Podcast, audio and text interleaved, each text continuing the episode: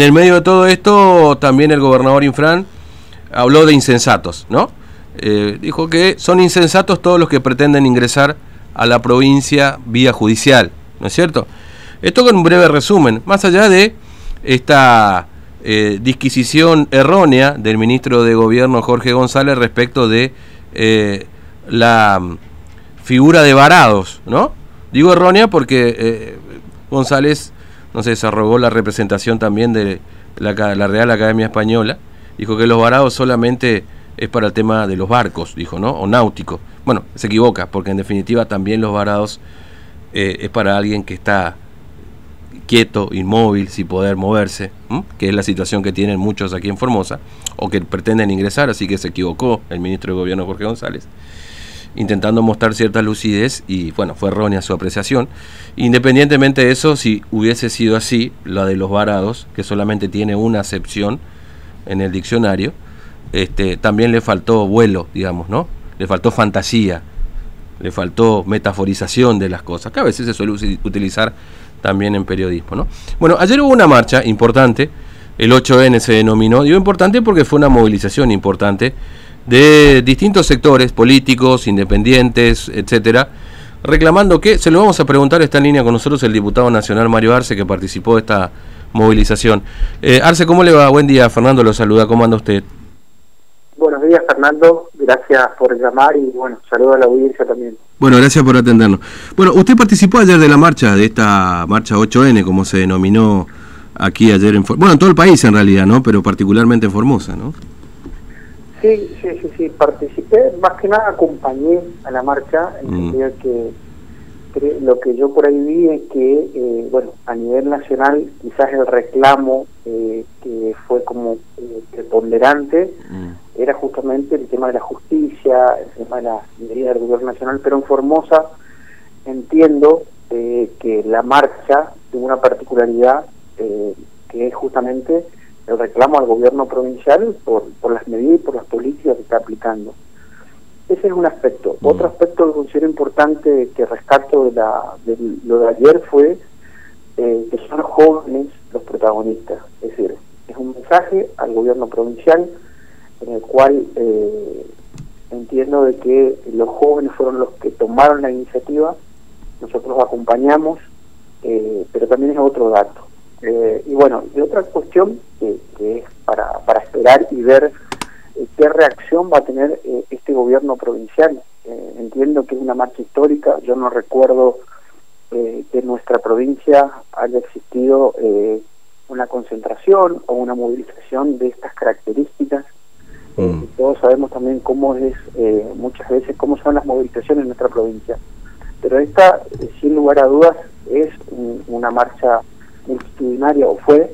Eh, y bueno, es muy importante también qué reacción toma el gobierno, si va a mm. seguir el camino de la grieta, eh, de profundizar este tipo de medidas, o toma cartas en el asunto y, modifica su actitud eh, para tratar un poco de, implementar las políticas que realmente benefician al formoseño. Mm. un, paréntesis en eso. En cuanto al varado, a los varados, más allá del varado, los varados, digo, es es decir, hay 7.500 formaciones que están mm. afuera. Es decir, esa es la irrazonabilidad de muchas que no se entiende. Sí. Eh, sí, Fernando. No, no, le quería justamente eso, a propósito de reacciones y de discurso, digamos, ¿no? Porque, mire, la, la semana, o, posteriormente a la, aquella primera marcha que también fue importante, que inclusive llegó a Casa de Gobierno y con una este, amplia presencia de, de jóvenes sobre todo, eh, inmediatamente el gobierno empezó a evaluarle el regreso de los bares, algo que finalmente terminó pasando, digamos, ¿no?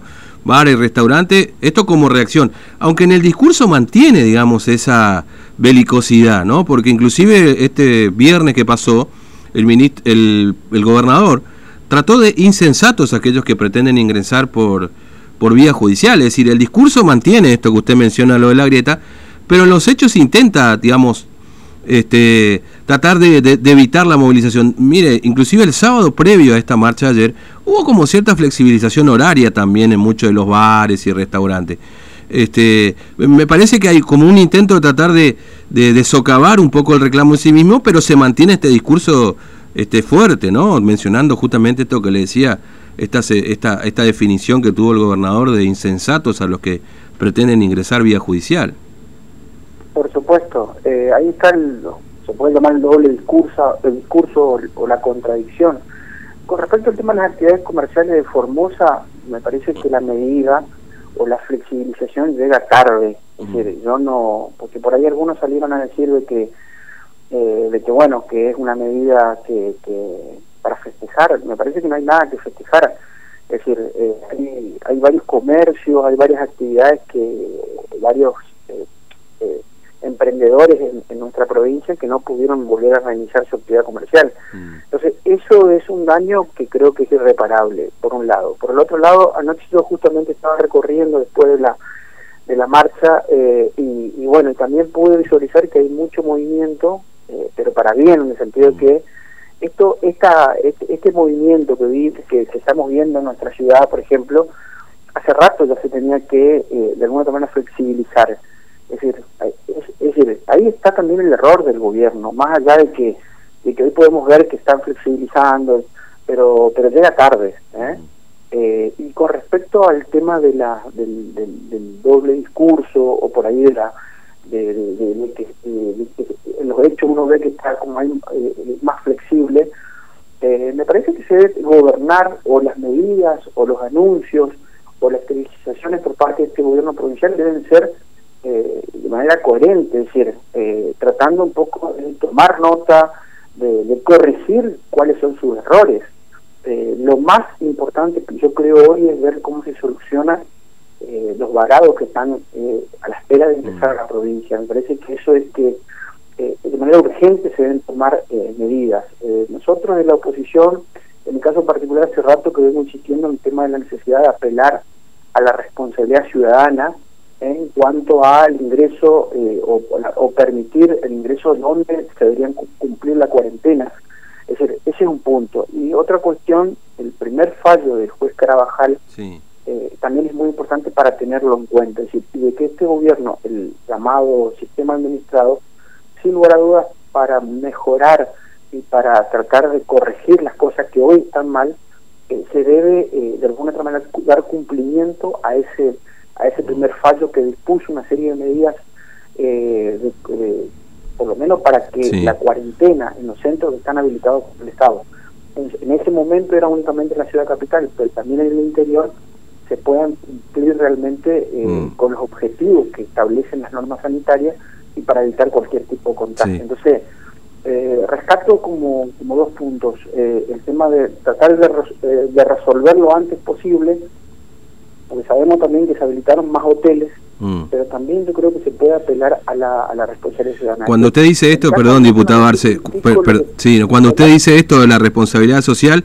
¿significa que es permitir que la gente pueda hacer cuarentena en su casa, digamos, o en una casa que tenga aquí, o, o mantenerlo de los centros de aislamiento como tal?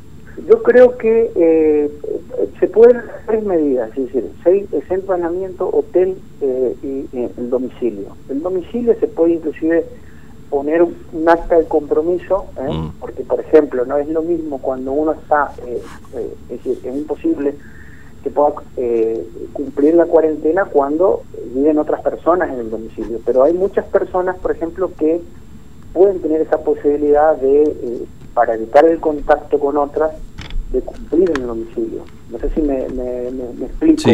Es decir, eh, porque si no sería imposible, si uno no puede venir de otra provincia y directamente cumplir la cuarentena, mm. eh, si no se lo tendría que hacer solo. La otra alternativa son los hoteles y eh, los centros de aislamiento que hoy, hoy hay en mayor amplitud, pero me parece que, como decía al principio, deberían de alguna manera estar acorde al primer fallo del juez Carabajal que estableció 11 puntos en cuanto a cómo deberían eh, darse eh, esa, esas restricciones. Mm. Así que, pero lo de, o sea, yo, le pregunto esto, diputado. Sí, le pregunto esto de, de, la responsabilidad, porque obviamente esto de la responsabilidad implica que la gente, como usted dice, firme esta acta y pueda hacer esta cuarentena dentro de su casa, como era al principio de, de, esta cuarentena, y de hecho por el incumplimiento de muchas personas que se decidió pasar justamente a esta historia de los centros de cuarentena, en definitiva, ¿no? Esto este, digamos, por eso el gobierno provincial toma esa decisión, digamos, ¿no? de, que la gente ya no haga la cuarentena dentro de su domicilio. por supuesto que hay casos y casos, digamos, ¿no? También.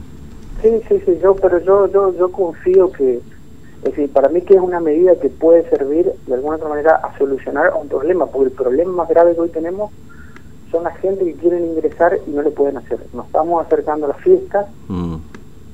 eso también está muy, muy cercano al formuseño, me parece que esto es, eh, el gobierno tiene que buscar soluciones.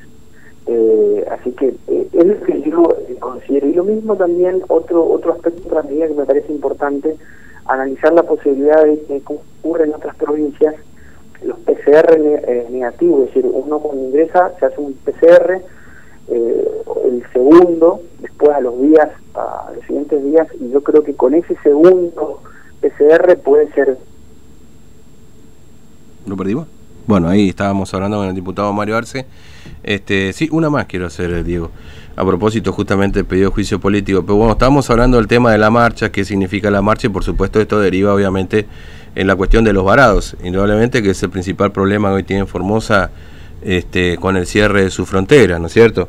Bueno, ¿y cómo hacemos esto? Si en definitiva eh, apelar a esta responsabilidad social y permitir que la gente ingrese a la provincia y si no hay lugar la puede hacer en un domicilio determinado o si se mantiene en los centros de cuarentena con la consecuencia de una larga lista de personas para, para no poder ingresar, tomando en cuenta que además en los centros de cuarentena claramente no solamente llegan los que vienen de afuera, ¿no? es decir, los que intentan ingresar, sino que cuando ocurre un caso confirmado de COVID-19, que este, llamativamente este fin de semana no hubo casos, eh, pese a que ha ingresado mucha gente, inclusive dentro del sistema administrado, este,